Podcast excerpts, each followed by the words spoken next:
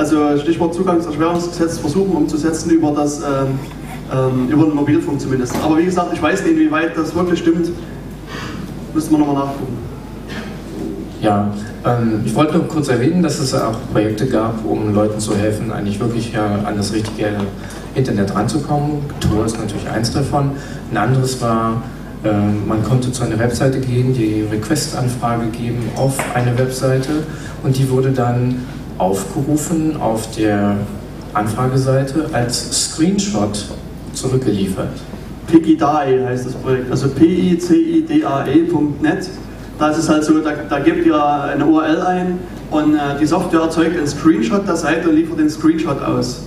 So auch mit der Idee, dass dann kann halt kein Zensursystem den Text irgendwie erkennen und lesen, sondern man hat nur ein Bild. Also es gibt auch, also es gibt, man kann auch also versuchen, es gibt so, so Ideen, das per Mail zu machen, dass man einen Request per Mail schickt und kriegt dann quasi per E-Mail weil wie ich sagte, E-Mail wird relativ selten zensiert, dann äh, die, die Website wieder zurück und, und, macht dann halt darüber die, diese Requests. Oder halt in diversen afrikanischen Ländern äh, ist es wohl auch so, dass äh, ihr irgendwie euch einmal in der Woche am zentralen Gemeindeplatz trefft und da die Liste eurer, eurer Links abgebt und die Woche später kommt jemand mit dem Fahrrad vorbei und bringt euch die ausgedruckten Seiten wieder.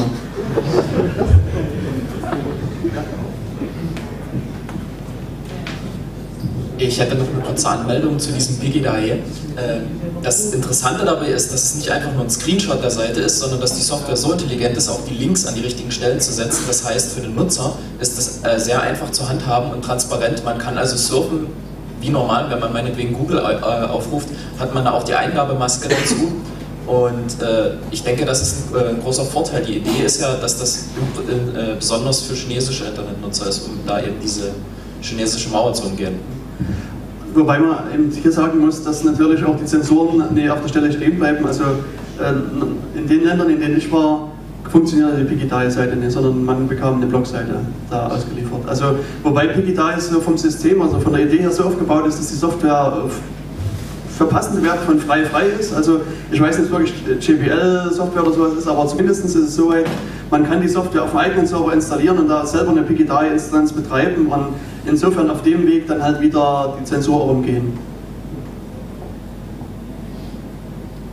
Ja, ansonsten, ich denke, äh, wir machen dann auch mal Ende bei der Fragerunde. Es scheint auch jetzt keine weiteren Fragen zu sein. Also ich danke euch für euer Zuhören, für euer Kommen und ich hoffe, ihr habt ein paar Informationen mitgenommen.